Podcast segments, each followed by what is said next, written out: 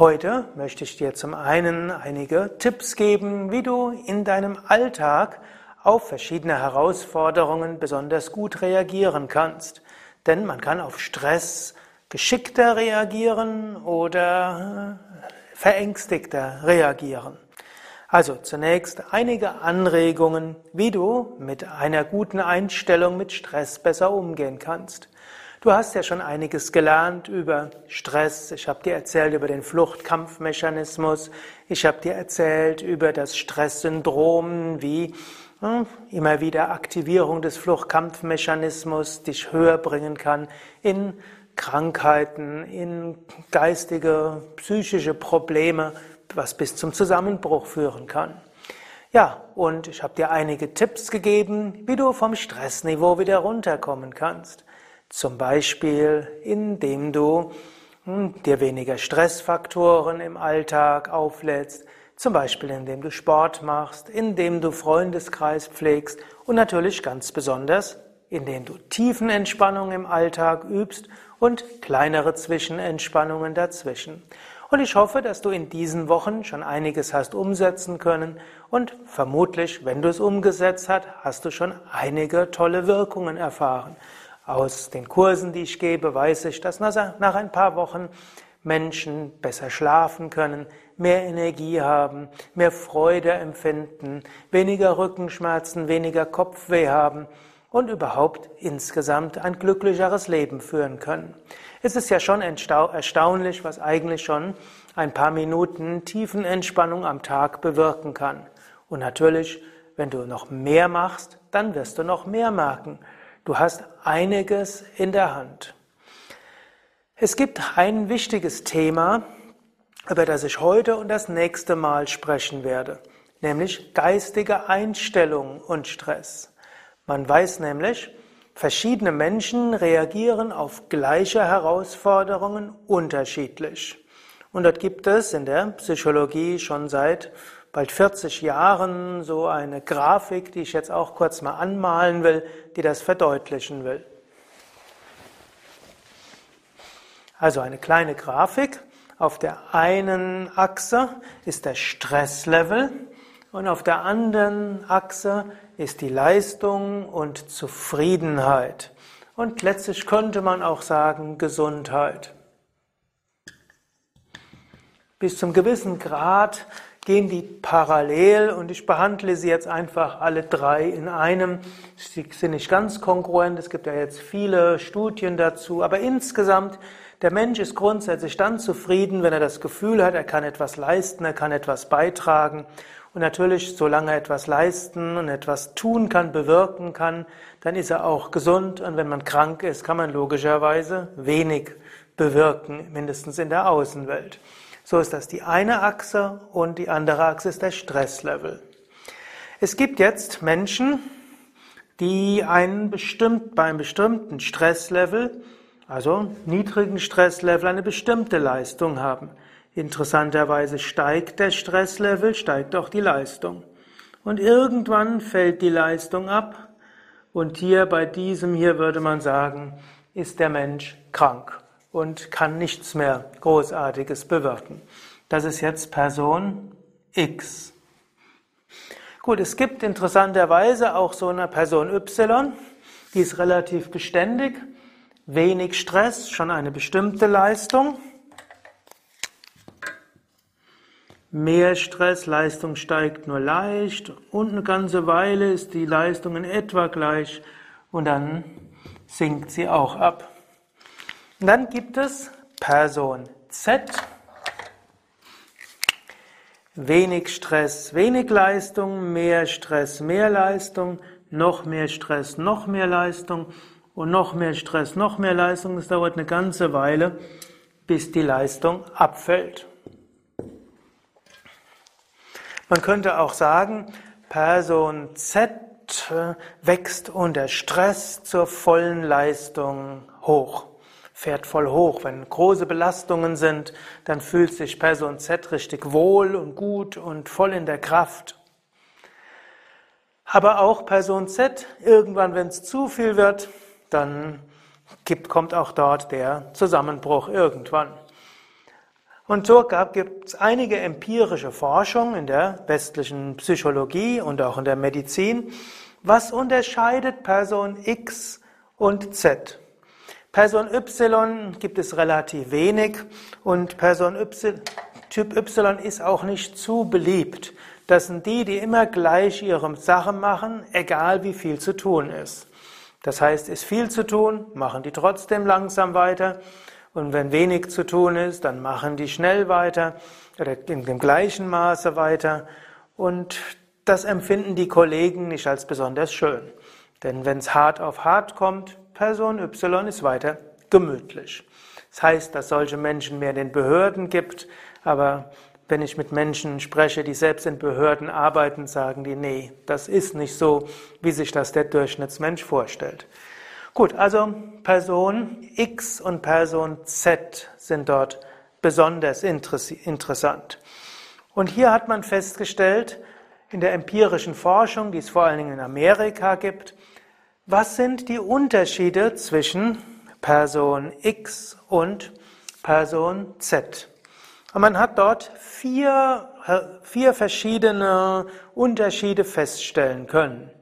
Das eine ist, wird auf Englisch genannt Involvement.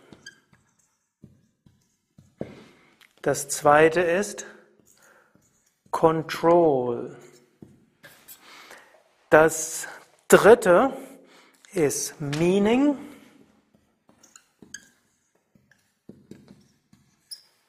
Und das vierte ist Love. Die Amerikaner haben auch kein Problem im Wissenschaftskontext von Liebe zu sprechen. Gut, was heißt das?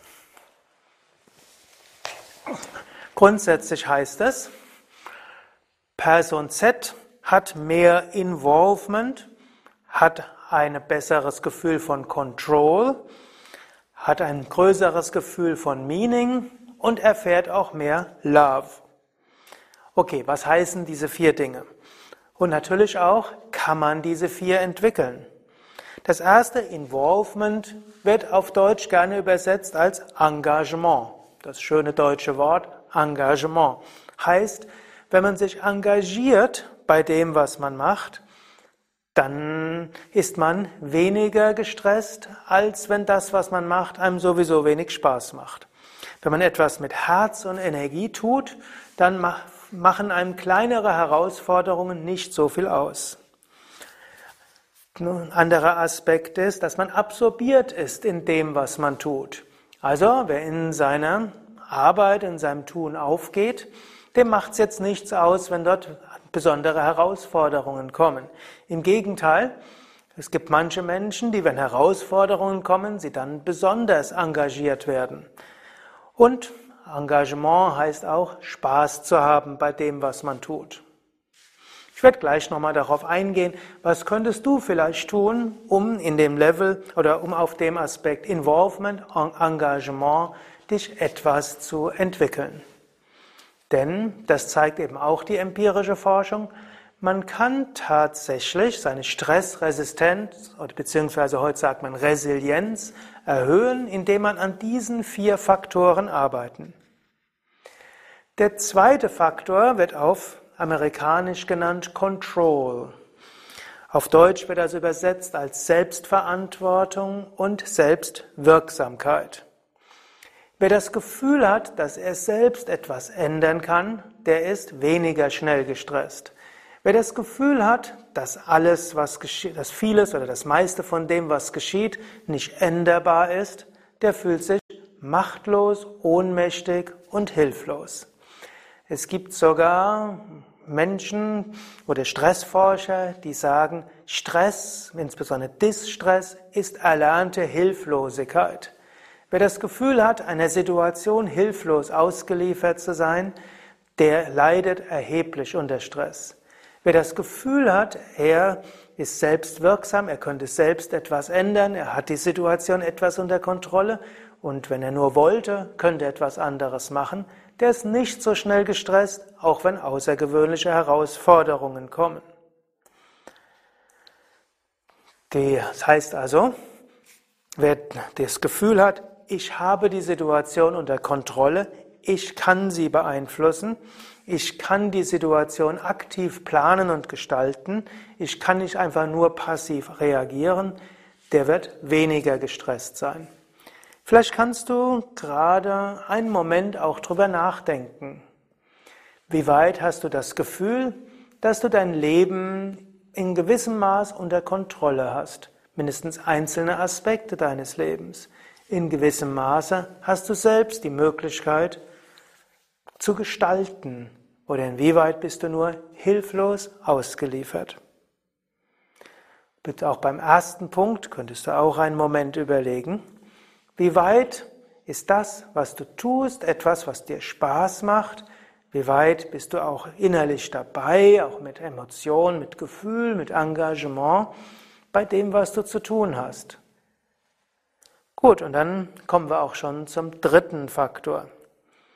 Dritter Faktor wird auf Englisch genannt Meaning. Auf Deutsch sagt man Sinn. Das soll heißen auch, Vertrauen, es ist eigentlich so ein Vertrauen, dass alles, was geschieht, irgendwo zum Besten ist. Man kann verschiedene Möglichkeiten sehen, Sinn zu sehen. Und es letztlich die empirische Forschung sagt, es spielt gar keine Rolle, welchen Sinn man sieht. Hauptsache, man sieht einen Sinn. Im Extremfall hat das ja auch der, so der Begründer der äh, der Logotherapie, der Viktor Frankl gefunden, in extremen Stresssituationen. Er hat zum Beispiel untersucht Konzentrationscamps. In extremen Stresssituationen, wer kann diese Situation eher überleben als andere? Und diejenigen, die irgendwo einen Sinn darin gesehen hatten, zum Beispiel, sie müssen überleben für die Nachwelt, um davon zu berichten, dass so etwas nie mehr passiert. Wer einen solchen tiefen Sinn dort gesehen hat, der hatte eine höhere Wahrscheinlichkeit, die schlimmsten Lebensumstände auch zu überleben. Also nur eine höhere Wahrscheinlichkeit. Es hing natürlich nicht nur davon ab. Viktor Frankl hat sogar gesagt, Menschen sind bereit, alles zu tun, wenn sie wissen, wofür sie es tun. Der Mensch strebt danach, einen Sinn im Leben zu erleben und letztlich etwas Sinnvolles zu tun. Und da gibt es verschiedene Möglichkeiten. Man kann eine philosophische Einstellung haben, was auch immer ich tue, ist irgendwo in einem, Philosoph in einem gesamten Kontext. Man kann Gottvertrauen haben. Was auch immer geschieht, irgendwo steckt Gott dahinter. Wenn Herausforderungen kommen, Gott wird sie mir irgendwie gegeben haben.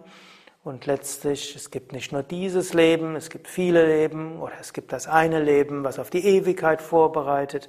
In jedem Fall, man geht davon aus, ja, Leben hat einen Sinn. Es ist nicht nur einfach paradox, es ist nicht einfach Ironie des Schicksals, es ist nicht einfach nur ungerecht, sondern was auch immer geschieht, es hat irgendwo einen Sinn. Man kann Leben sehen als einen Lernprozess. Man kann den Sinn des Lebens darin sehen, das Leben ist dazu da, dass ich mich entwickle, dass ich wachse, dass ich in meiner Persönlichkeitsentwicklung vorankomme. Man kann auch sagen, das Leben ist dazu da, dass ich Gutes bewirke. Meine Mission des Lebens ist es, auf die und die Weise Gutes zu bewirken. Und was auch immer ich dort tue, irgendwo hilft es dem. Wenn man das Gefühl hat, man tut etwas Sinnvolles, das, was man tut, ist sinnvoll, dann leidet man auch nicht so schnell unter Stress. Im Yoga sprechen wir auch von Karma, das heißt das Gesetz von Ursache und Wirkung. Da geht man aus, was auch immer geschieht, hilft mir daran zu wachsen. Was auch immer geschieht, hilft mir, Gutes zu bewirken. Was auch immer geschieht, irgendwo stammt es von Gott. Im Grunde genommen kann man sagen, dass Yoga, die yogische Interpretation von Karma beinhaltet die verschiedensten Ebenen von Meaning. Gut, und dann weiß man auch, Menschen, die langfristige Ziele haben, die können mit kurzfristigem Stress besser umgehen. Wenn du irgendwo ein langfristiges Ziel hast, zum Beispiel den Veganismus in der Welt zu verbreiten und du hast das Gefühl, dass das etwas sehr Sinnvolles ist, du bist der Überzeugung, das wird langfristig auch geschehen und du hast die Überzeugung, du kannst da selbst etwas beitragen, dann kannst du auch einiges aushalten, wenn Leute dich kritisieren, dich zum Fanatiker erklären, dich zum Verrückten erklären oder hm, irgendwo dann neue Herausforderungen kommen und dann kommt ein Radiointerview, ein Fernsehinterview und hm, dann gibt es irgendwelche Kritiker, mit denen du zusammen bist. Wenn du weißt, wozu du das tust, zum Beispiel langfristig dem Veganismus zur, zum Durchbruch zu verhelfen, bist du bereit, all das zu machen, auch wenn es dich zwischendurch zum Bauchgrimmen führt und irgendwelche zu Angstgefühlen und so weiter, Lampenfieber. Wenn du weißt, wofür, bist du für sehr vieles bereit. Wenn du aber nur von deinem Chef dorthin geschickt wirst, du musst jetzt vom Fernsehen sprechen und du siehst gar nicht den Grund oder du musst auf der nächsten Bürgerversammlung anwesend sein und irgendwo die, äh, die Politik des Unternehmens vertreten, obgleich du die selbst nicht für gut hältst, wird es schwieriger mit diesem Stress umzugehen. Wenn du natürlich auch den Sinn hast, du willst viel Geld verdienen, auch dafür sind Menschen für einiges bereit. Der vierte Faktor nennt sich Love. Aber vielleicht bevor ich dorthin komme, kannst du auch wieder einen Moment nehmen und dir überlegen, wie viel Sinn siehst du in der Tätigkeit, die du machst? Bei der Arbeit, in deiner Freizeit, im, mit deinen Mitmenschen, siehst du dort einen höheren Sinn. Und bist du für diesen Sinn auch bereit, einiges in Kauf zu nehmen? Der vierte Faktor ist Love, Liebe. Liebe zu sich selbst, Liebe zu seinen Mitmenschen. Jemand, der liebevoll zu sich selbst ist, jemand, der Liebe zu anderen empfindet, wer das Gefühl hat, dass andere ihn lieben, Wer eine gewisse Liebe hat, auch natürlich zu dem, was er tut, eine Liebe hat zur Natur oder eine Geborgenheit spürt in einer höheren Wirklichkeit, einem Selbst, einer kosmischen Intelligenz, Gott, Gattin, wie auch immer man es bezeichnen wird, wer diese Art von Liebe hat, der wird weniger schnell gestresst sein als andere, wenn Dinge schiefgehen. Also diese tiefe Liebe und die Geborgenheit, die damit einhergeht, hilft Menschen, auch bei außergewöhnlichen Herausforderungen besser zu leben. Im Deutschen übrigens wird meistens Love als soziale Unterstützung bezeichnet. Deutsche Wissenschaftler können mit dem Wort Liebe nichts anfangen. Die Amerikaner haben dort weniger Probleme. Also wann immer du in der deutschen Forschung liest von sozialer Unterstützung, da steht in amerikanischen oft Love und Love ist mehr als nur soziale Unterstützung. Soziale Unterstützung ist ja etwas Passives. Du wirst unterstützt von anderen, dann fühlst du dich gut. Love heißt mehr natürlich als das. Liebe zu dir selbst, Liebe zu deinen Mitmenschen, Liebe zu dem, was du tust, da sind wir wieder beim Faktor 1, Liebe zur Natur, Liebe zu einer höheren Wirklichkeit. Gut, damit ist natürlich auch Faktor 2 und 3 irgendwo mit eingeschlossen. Was heißen diese einzelnen Faktoren? Zum einen Liebe zu dir selbst. Du kannst dich selbst fragen, liebe ich mich selbst? Wie spreche ich zu mir? Glaube ich, dass ich gut genug bin für das, was ist? Liebe zu deinen Mitmenschen. Wie viele in deiner Umgebung hast du, wo du sagen kannst, diese Menschen liebe ich? Wie viele in deiner Umgebung hast du, wo du das Gefühl hast, die lieben mich? Wie viele hättest du, die, mit denen du sprechen kannst, wenn du in eine Lebenskrise gerätst? Wie häufig sprichst du über das, was dich bedrückt, zu deinen Mitmenschen? Wie häufig sprichst du über das, was du toll findest, zu deinen Mitmenschen? Gibt auch im Amerikanischen so ein Messinstrument. Wie viele gäbe es, die du fragen könntest, dir beim Umzug zu helfen? Wenn du umziehen willst. Das ist der Faktor der direkten Mitmenschen. Dann aber auch Liebe zur Natur. Wie, was empfindest du, wenn du spazieren gehst in der Natur? Wie viele Pflanzen gibt es, wo du sagen würdest, die mag ich? Hast du einen Lieblingsbaum? Hast du einen Lieblingspark oder Lieblingswald, wo du dich geborgen fühlst, aufgehoben fühlst? Eine andere Dimension der Liebe. und die Liebe zu einer höheren Wirklichkeit? Hast du einen persönlichen Glauben? Glaubst du, es gibt einen Gott? Glaubst du, dieser Gott kümmert sich um dich? Glaubst du, du kannst dich an ihn wenden? Oder wendest du dich an ihn? Hast du das Gefühl, du stehst unter dieser spirituellen, ja, diesem spirituellen Schutz? Das sind verschiedene Dimensionen. Und wenn ich darüber spreche, wirst du vielleicht beim einen sagen, oh, das fehlt mir. Aber es kommt jetzt nicht darauf an, dass alle diese Punkte erfüllt sind. Wenn ein paar Punkte da sind, die dich im Herzen berühren und wo du dich geborgen fühlst und wo du darauf zählen kannst, dann hilft dir das, nicht so schnell ins Stresssyndrom in die höheren Stufen zu kommen, wenn es hart auf hart kommt. So, jetzt hast du vielleicht, während ich gesprochen habe, so ein bisschen nachgedacht. Vielleicht war ich etwas schnell. Wenn du willst, kannst du ja zurückspulen hm, und könntest nach jedem die Pause etwas länger machen, als ich dir gegeben habe. Ich habe ja, wenn überhaupt, nur ein paar Sekunden dir Pause gegeben. Kannst du nachdenken. Eventuell kannst du auch aufschreiben. All diese vier Punkte. Und dann kannst du vielleicht sehen, warum du vielleicht mit Stress besser umgehen kannst und warum vielleicht weniger gut als manche deiner Mitmenschen. Du könntest überlegen, bist du deshalb vielleicht eher Person X, die schnell gestresst ist, oder bist du schneller Person Z, die unter Herausforderungen erst zum vollen Freude, zur vollen Energie, zur Hochform aufläuft. Natürlich, nachdem du die Bestandsaufnahme gemacht hast, kommt der nächste Schritt. Und der nächste Schritt wäre, könntest du daran etwas ändern? Auch hier zeigt die empirische Forschung, ja, man kann tatsächlich etwas ändern. In Amerika gibt es sogar Psychotherapien, die darauf ausgerichtet sind, bewusst diese vier zu kultivieren. Deutsche Programme sind mir da jetzt noch nicht so bekannt, was es nicht heißt, dass es sie nicht gibt. Aber vermutlich in der kognitiven Verhaltenstherapie wird es dort Ansätze geben, die eben sagen, wir trainieren bewusst diese vier Dinge, damit Menschen nicht so schnell gestresst sind. Vermutlich wäre das auch etwas, was man in der Burnout-Therapie berücksichtigen könnte. Wobei jemand, der im vollen Burnout ist, da braucht es etwas anderes. Aber jemand, der hm, dabei ist, ins Burnout überzugehen, Dort könnte man schauen, was gibt es dort zu ändern.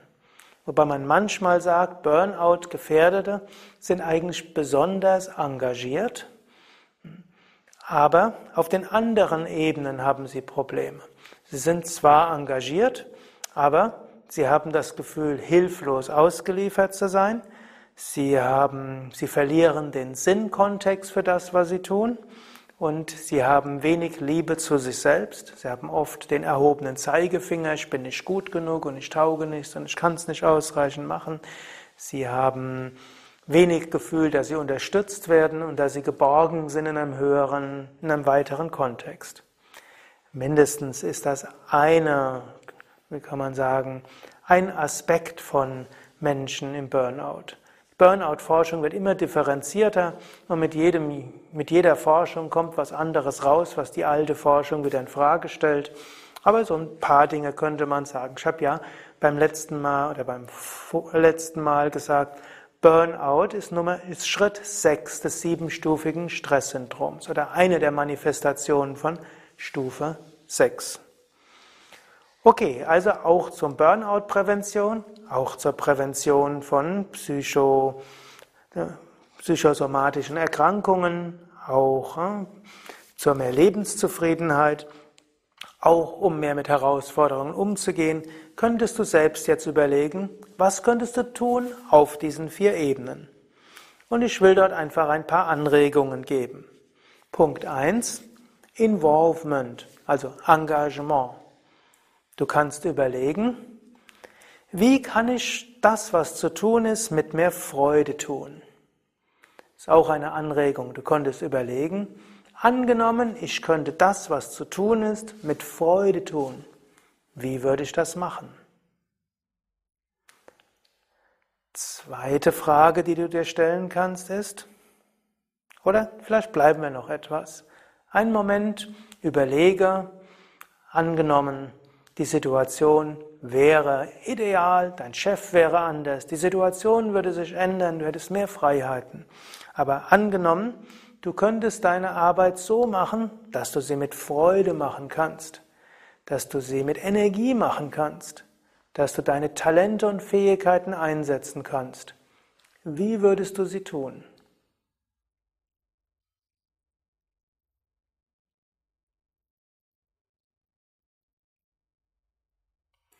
Eventuell magst du jetzt auch dieses Video, dieses Audio kurz abstellen und ein bisschen aufschreiben.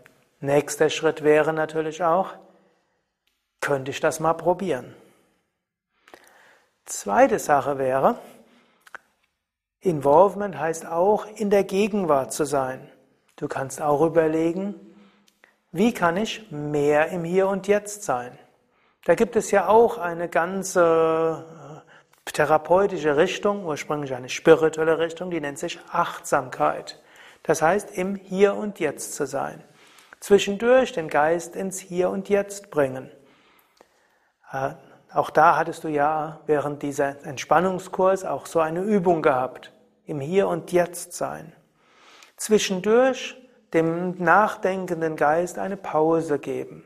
Zum Beispiel angenommen, du sprichst mit einem Menschen Sprich von Herz zu Herz. Überlege weniger, was könnte ich machen, statt, das, statt mit dem Menschen zu sprechen. Wann gelingt es mir jetzt schnell, die, das Gespräch höflich zu beenden? Du könntest, wenn du mit jemandem sprichst, ganz den Menschen fühlen und spüren, hier im Hier und Jetzt sein. Bei der Hausarbeit, wenn du angenommen, du bügelst oder angenommen, du spülst, Angenommen, du äh, staubsaugst, du kannst das mit Bewusstheit tun. Eventuell, während du jetzt gerade zuhörst, bügelst du ja gerade, staubsaugst du gerade und denkst, solange Sukadev so lange spricht, kann ich ja noch was anderes tun. Wenn er dann die Tiefenentspannung anleitet, dann lege ich mich dann hin. Auch das könnte eine Möglichkeit sein. Du kannst auch manuelle Tätigkeiten verbinden mit etwas anderem, was dich dann irgendwo berührt. Aber es ist auch gut, ein paar Minuten wirklich nur Staub zu saugen, um im ganzen Herzen oder ganzen Bewusstheit Achtsamkeit zu saugen. Und auch wenn du das tust, was zu tun ist, bei der Arbeit natürlich, vorher musst du überlegen, wie tue ich es, manchmal musst du überlegen, was der beste Plan, aber wenn du dich entschieden hast, dann tue das, was du tust, in der Gegenwart. Und was du in der Gegenwart tust, macht mehr Spaß. Im Yoga sagen wir sogar, wenn man etwas mit Freude tut, dann ruft es die innere Natur wach und die innere Natur laut Yoga ist Freude.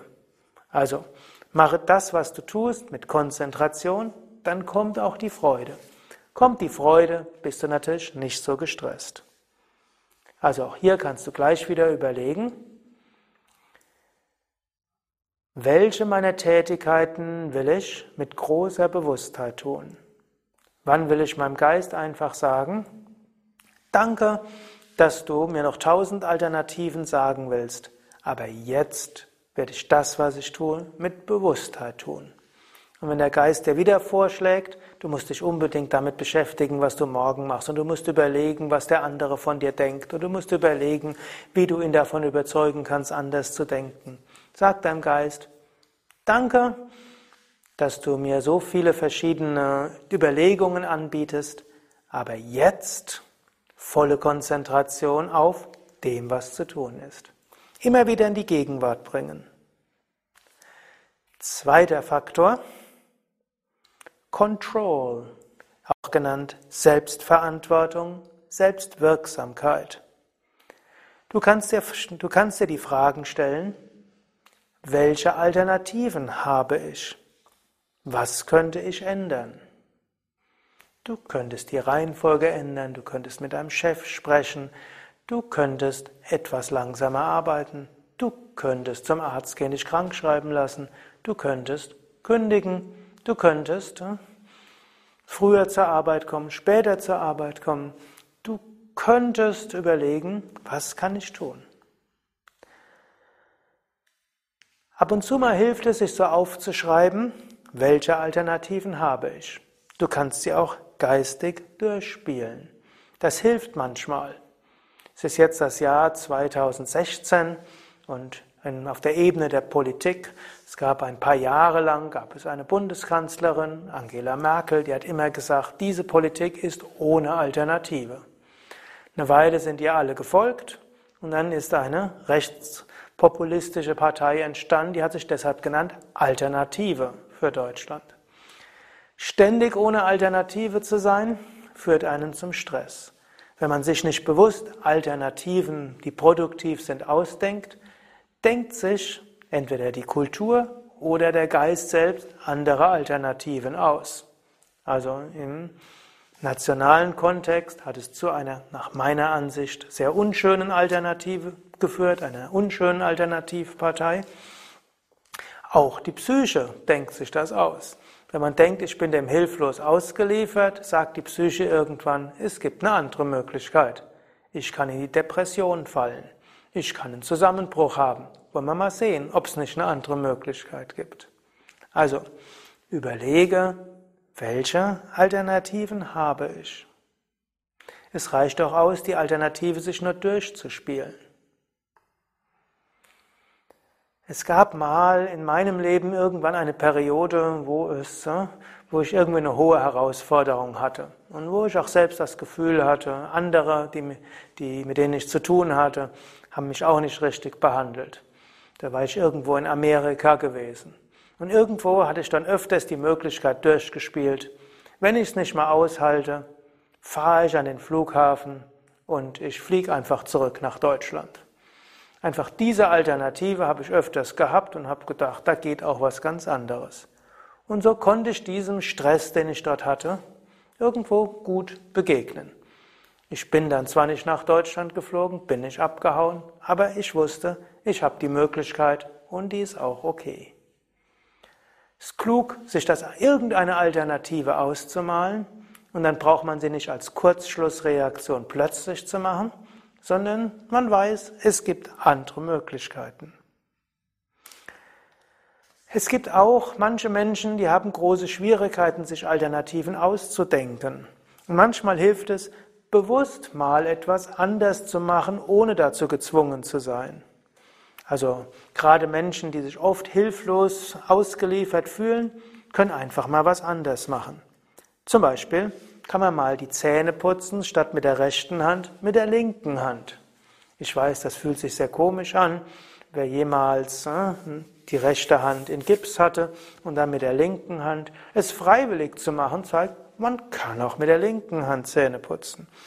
Oder in einer anderen Reihenfolge aufstehen. Also statt zuerst das, etwas anderes zuerst machen. Man kann auch, der hat auch die Zeit, erstmal aus dem Fenster zu gucken und durchzuatmen.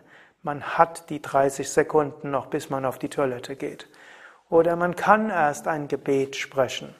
Oder hm, man kann erst ein paar Räkelübungen machen im Stehen. Oder die Tiefenentspannung morgens. Oder einen anderen Weg zur Arbeit gehen. Oder mal zu Fuß gehen statt mit dem Auto. Braucht vielleicht ein paar mehr Minuten, aber vielleicht ne, etwas anderes. Einen anderen Gruß wählen. Statt Moin oder Moje kann er sagen, ich wünsche Ihnen einen guten Tag.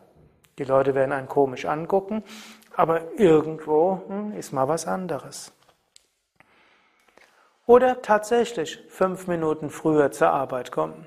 Gucken, was ändert sich. Oder mal eine Viertelstunde später. Ist der Chef dann wirklich so böse, wie man das annimmt und deshalb so gestresst ist? Überlege jetzt selbst, was kannst du ändern? Und was willst du vielleicht ändern? Auch jetzt gilt wieder, eventuell willst du kurz anhalten und dir aufschreiben oder geistig ausmalen. Dritter Punkt, Meaning, was Sinn und Vertrauen beinhaltet. Du kannst überlegen, welchen Sinn macht meine Tätigkeit? Was bewirke ich damit? Wie entwickle ich mich damit? Wenn du das Gefühl hast, deine Tätigkeit macht gar keinen Sinn, du bewirkst nichts Sinnvolles und du entwickelst dich dabei nicht. Vielleicht solltest du doch tiefer überlegen, vielleicht bewirkst du doch etwas, vielleicht entwickelst du dich doch. Wenn nicht, vielleicht müsstest du doch etwas tun mit deiner Tätigkeit. Es kann natürlich auch sein, dass du sagst, der Sinn meiner Tätigkeit ist, ich verdiene Geld. Und dann kannst du sagen, kann auch okay sein. Wenn der Sinn deines Jobs ist, Geld zu verdienen, dann ist auch okay. Dann solltest du irgendwo sonst im Leben einen Sinn haben. Vielleicht ist dann dein Sinn, deine Kinder eine gute Erziehung geben zu können. Ist etwas Sinnvolles. Aber was passiert, wenn die, wenn die Kinder erwachsen sind? Wenn du dich in deiner Freizeit engagierst und dort in einem gemeinnützigen Verein oder in der Nachbarschaft irgendwo aktiv bist, gut, dann gibt der Job dir das Geld. Und dann kannst du, manche Menschen, denen es im Job wirklich nur um das Geld geht, sind sogar relativ entspannt. Sie wissen, so schnell kann einem nicht gekündigt werden in Deutschland, es gibt Kündigungsschutz, so schlimm kann es nicht kommen, es ist jetzt gar nicht so wichtig. Ich tue das einfach, weil ich in meiner Freizeit, da bin ich tätig, in, engagiere mich für hm, Brot für die Welt oder ich engagiere mich als Fußballtrainer für Zehnjährige und da, was ich da den Jungs dort mitgeben kann, das ist einfach toll. Gut, hast du auch einen Sinn. Aber im Allgemeinen ist es doch klug, einen Job zu suchen, wo man das Gefühl hat, es ist etwas Sinnvolles, man bewirkt etwas für andere und du selbst entwickelst dich. Wenn du bei Herausforderungen stehst, kannst du auch überlegen, was kann ich daraus lernen? Gehe von der Annahme aus, alles was geschieht, geschieht, damit ich daran wachse. Und wenn du jetzt heute oder morgen eine besondere Herausforderung hast oder vor einer Woche, dann kannst du auch überlegen, was lerne ich daraus? Was ist meine Aufgabe? Angenommen, dein Chef hat dich gerade gestern kritisiert und du hast dich furchtbar geärgert und du weißt gar nicht, was du heute machen kannst, kannst du kurz überlegen, anstatt nur zu sagen, der Chef ist dumm und doof und uh, unverschämt und was soll das überhaupt, kannst du auch überlegen, was lerne ich daraus? Vielleicht gibt es ja tatsächlich etwas, was du nicht richtig gemacht hast und du könntest die Kritik des Chefs, die natürlich im falschen Ton ausgesprochen wurde und er hätte es ja viel freundlicher formulieren können, aber vielleicht hilft es dir persönlich zu wachsen. Vielleicht kannst du lernen, Gleichmut zu üben, vielleicht ist eine Gelassenheitsübung. Vielleicht kannst du auch lernen, nach mit einem Tag Verspätung auch bewusst zu sagen, warum du meinst, dass die Kritik des Chefs nicht angebracht ist. Vielleicht musst du auch mal etwas sagen. Vielleicht ist das der Sinn. Ich weiß es nicht, was für dich der Sinn sein könnte, aber du kannst selbst überlegen. Du kannst die Grundannahme in dir kultivieren, was auch immer geschieht, geschieht, dass ich daran wachse. Und du kannst auch immer überlegen, wie kann ich das, was zu tun ist, so tun, dass es für andere auch gut ist. Vierter Punkt, Love, Liebe oder auf gut Deutsch soziale Unterstützung. Du kannst selbst zu dir sagen, wie spreche ich zu mir selbst? Vielleicht könnte ich freundlicher mit mir selbst sprechen. Viele Menschen sprechen zu sich auf eine Weise, wie sie nie mit jemand anders sprechen würden. Man könnte, manchmal hilft es auch zu sich selbst so zu sprechen, als ob man ein anderer wäre. Kaum jemand schimpft ja ständig mit anderen Menschen. Aber es gibt gar nicht mal wenige Menschen, die schimpfen mit sich selbst. Ich tauge nichts, was habe ich da wieder für einen Mist gemacht und was bin ich doch für ein Typ und so weiter. Wenn man dagegen zu sich selbst spricht, zum Beispiel, liebe Carla, das hättest du anders machen können oder liebe Carla, hast du gut gemacht oder liebe Carla, wie soll man das machen? Liebe und so weiter. Also man spricht zu sich selbst mit Namen. Also gerade jemand, der sich gerne beschimpft, hilft, zu sich selbst zu sprechen und seinen Namen zu nennen. Denn gerade Menschen, die zu anderen freundlich sind und zu sich selbst unfreundlich, die einfachste Weise, zu sich selbst freundlicher zu werden, ist, sich mit Namen zu nennen. Und schon spricht man freundlicher zu sich selbst. Weiterer Punkt der Selbstliebe ist, wie reagiere ich auf Lob und Anerkennung? Es gibt viele Menschen, wenn man ihnen Lob gibt oder Anerkennung gibt, die sagen gleich, ja, das, das hätte ich noch besser machen können oder der andere hat es viel besser gemacht und der andere hat viel mehr gemacht.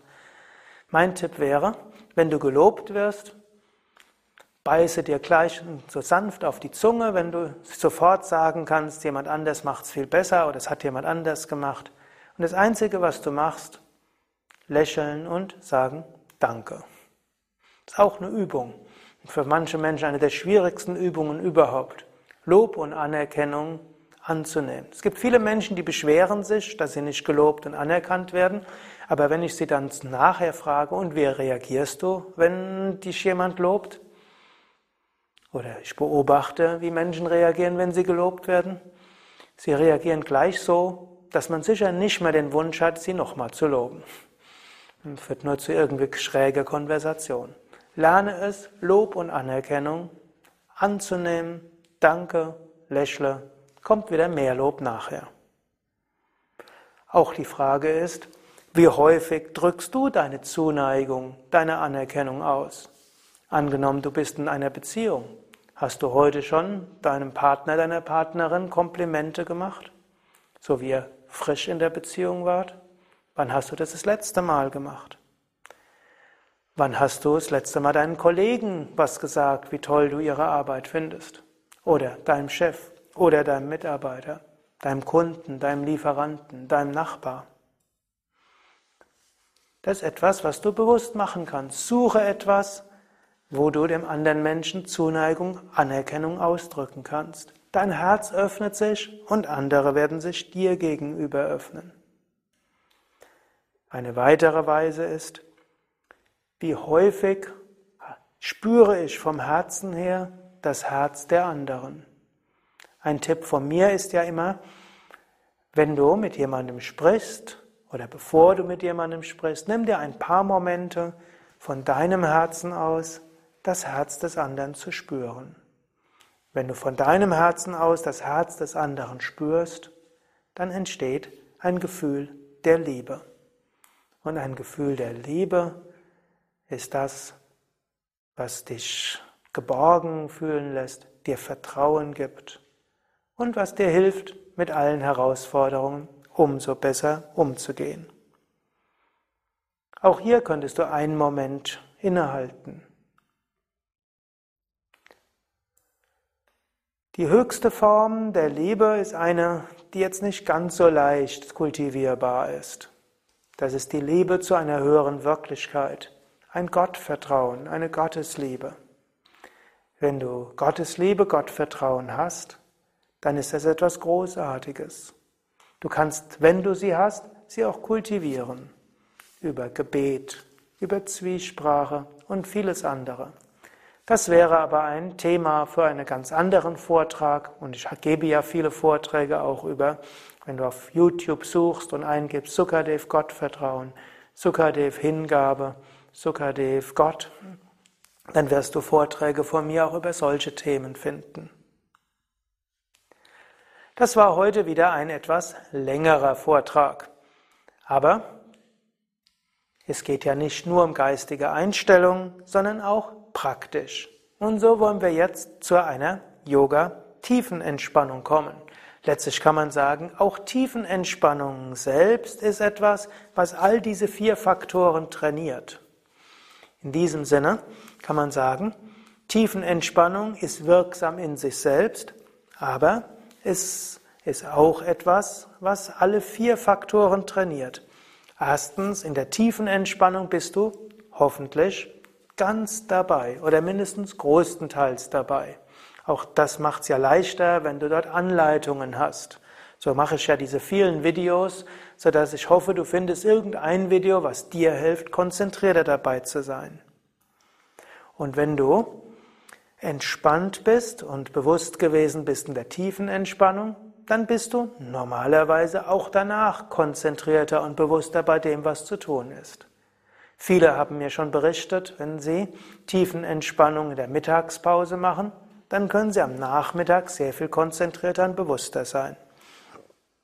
Tiefenentspannung ist auch etwas, was Control, Selbstwirksamkeit entwickelt. Denn du machst die Tiefenentspannung. Du wählst aus, welche Tiefenentspannung du machst. Du wählst aus, ob im Sitzen oder Liegen und welche davon. Und du weißt, du hast es in der Hand, ob du entspannt sein kannst oder nicht, durch Tiefenentspannung oder Kurzentspannungen. Und wenn du so entspannt dabei bist, dann bekommst du oft so auch ein intuitives Gefühl dafür, dass das, was du tust, auch einen Sinn macht. Das ist auch etwas, was Menschen immer wieder berichten. Wer Tiefenentspannung macht, hat auch das Gefühl, dass das, was er tut, sinnvoll ist. Wenn er das Gefühl hat, dass das, was er tut, nicht sinnvoll ist, bekommt jemand, der Tiefenentspannung macht, auch den Mut und die Kraft, etwas zu ändern, sich vielleicht eine andere Tätigkeit zu suchen. Und in der tiefen Entspannung kommt gar nicht mal selten auch ein Gefühl der Liebe auf, ein Gefühl der Geborgenheit, ein Gefühl der Herzensöffnung.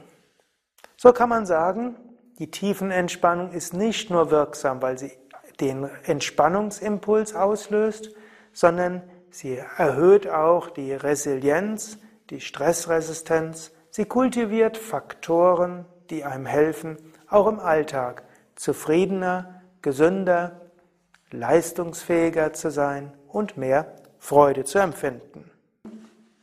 Wie kannst du selbst an diesen vier Faktoren arbeiten, die dir helfen, gerade in Herausforderungen Freude zu haben, gesund zu bleiben und mehr bewirken zu können. Du kannst überlegen, wie kann ich das, was ich tue, mit mehr Freude machen und wie kann ich mehr Momente von bewusstem, achtsamen Tun in den Alltag integrieren. Und nicht nur überlege, wie, sondern mach's. Zweiter Punkt ist, wo habe ich Gestaltungsmöglichkeiten, also Control? Wo kann ich selbst etwas ändern? Wo kann ich etwas tun? Oder wo könnte ich etwas tun? Dritter Punkt, Meaning. Welchen Sinn hat das, was ich tue? Was bewirke ich? Oder wie kann ich das, was ich tue, so tun, dass ich mehr Gutes bewirke? Was lerne ich dabei? Und vielleicht könnte ich meine Beziehung zu Gott meine Geborgenheit in einem höheren Ganzen verstärken. Und vierter Punkt, alles ist, überschneidet sich natürlich. Wie kann ich freundlicher mit mir selbst umgehen? Wie kann ich besser Liebe, Lob, Anerkennung besser annehmen? Wie kann ich meine Zuneigung und Anerkennung besser ausdrücken? Und wiederum, wie kann ich mich tiefer in Gottes Liebe geborgen fühlen? Und wie kann ich Momente in meinen Alltag integrieren, wo ich andere Menschen vom Herzen spüre, wie ich Natur vom Herzen spüre? Ja, das war's für heute. Beim nächsten Mal weitere Möglichkeiten, wie du positiver denken kannst, insbesondere wie du bestimmte Aspekte des negativen Denkens, die dich auch mehr stressen, umwandeln kannst in positiveres, man könnte auch sagen, freundlicheres Denken. Bis dahin, gute Praxis. Mehr Informationen findest du natürlich auf unseren Internetseiten www.yoga-vidya.de Dort findest du zum einen auch diesen gesamten Tiefenentspannungskurs, du findest viele weitere Videos, du findest die Adressen der hm, etwa 100 Yoga-Vidya-Zentren, wo es Yogakurse, Meditationskurse, Entspannungskurse gibt, wo du auch angeleitet werden kannst zu tiefen Entspannungen in einer Gruppe. Du findest die Adressen der Yoga-Vidya-Seminarhäuser, wo du auch ein Yogaseminar mitmachen kannst wo du die verschiedenen tiefen Entspannungstechniken lernen kannst, üben kannst, praktizieren kannst, eingebettet in ein wunderbares Programm von Meditation, Yoga-Übungen, gesunde Ernährung, vegetarisch, vollwertig, bio, in einer wunderschönen Natur, Wir haben die Yoga Vidya Seminarhäuser an der Nordsee, im Westerwald, Teutoburger Wald bei Paderborn und äh, im Allgäu äh, bei Kempten bzw. zwischen Kempten und Füssen. Ein paar Tage verhelfen dir schon zu einem, einer wunderbaren Entspannung, sodass du anschließend entspannt und auch voller Freude in den Alltag gehen kannst. Schon ein paar Tage können dir auch helfen, wieder den Sinn deines Lebens oder einen Sinn deines Lebens stärker zu spüren und zu erfahren. Also nochmal die Internetadresse www.yoga-vidya.de